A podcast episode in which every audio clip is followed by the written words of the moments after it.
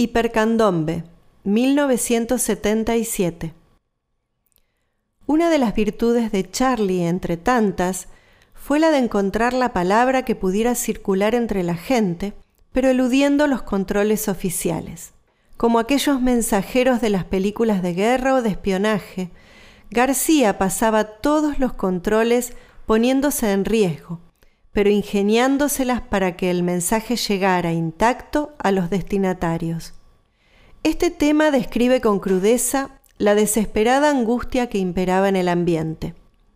La paranoia es quizás nuestro peor enemigo, dice tratando de despertar conciencias, diciendo que el peor miedo no es el que provocan los represores, sino el que anida en cada uno.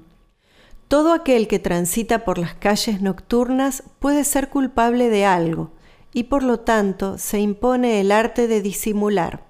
Cuando los militares asumieron el poder, comenzaron a circular listas negras de artistas incómodos para el régimen. Y García intuía que él podía estar en esa nómina, por lo que tomaba precauciones al salir a la calle, y hasta alguna vez se cubrió con una manta. Pudo contar esta historia usando la poesía de un modo figurado y al mismo tiempo literal. Cubrís tu cara y tu pelo también como si tuvieras frío, pero en realidad te querés escapar de algún lío. García empieza a cansarse de la represión cultural y siente que nada va a cambiar. No hay esperanzas en la ciudad. Para colmo, en aquel año conoció a Soca, quien sería su pareja por algunos años, y piensa que la situación en Brasil es mucho mejor. Mi amada está lejos de acá, en un país hipernatural. Anuncia como inexorable un final dramático que sorprenderá a quienes se resisten a admitir el caos imperante y en el que caerán las máscaras de quienes se desentienden.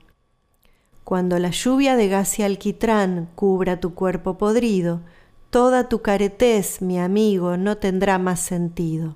Vale aclarar que el término caretear era peyorativo. Proviene de cara o poner determinada cara y significaba la acción de fingir, de hacerse el distraído, de asumir falsamente una postura. Reserva el párrafo final para aquellos que ignoran o dicen ignorar lo que sucede y que en general eran reacios a escuchar los informes asiagos. A ellos los invita a seguir en la frivolidad de la dulce ignorancia. Y si te asusta este canto final, podés cambiar el dial y escuchar algo más divertido.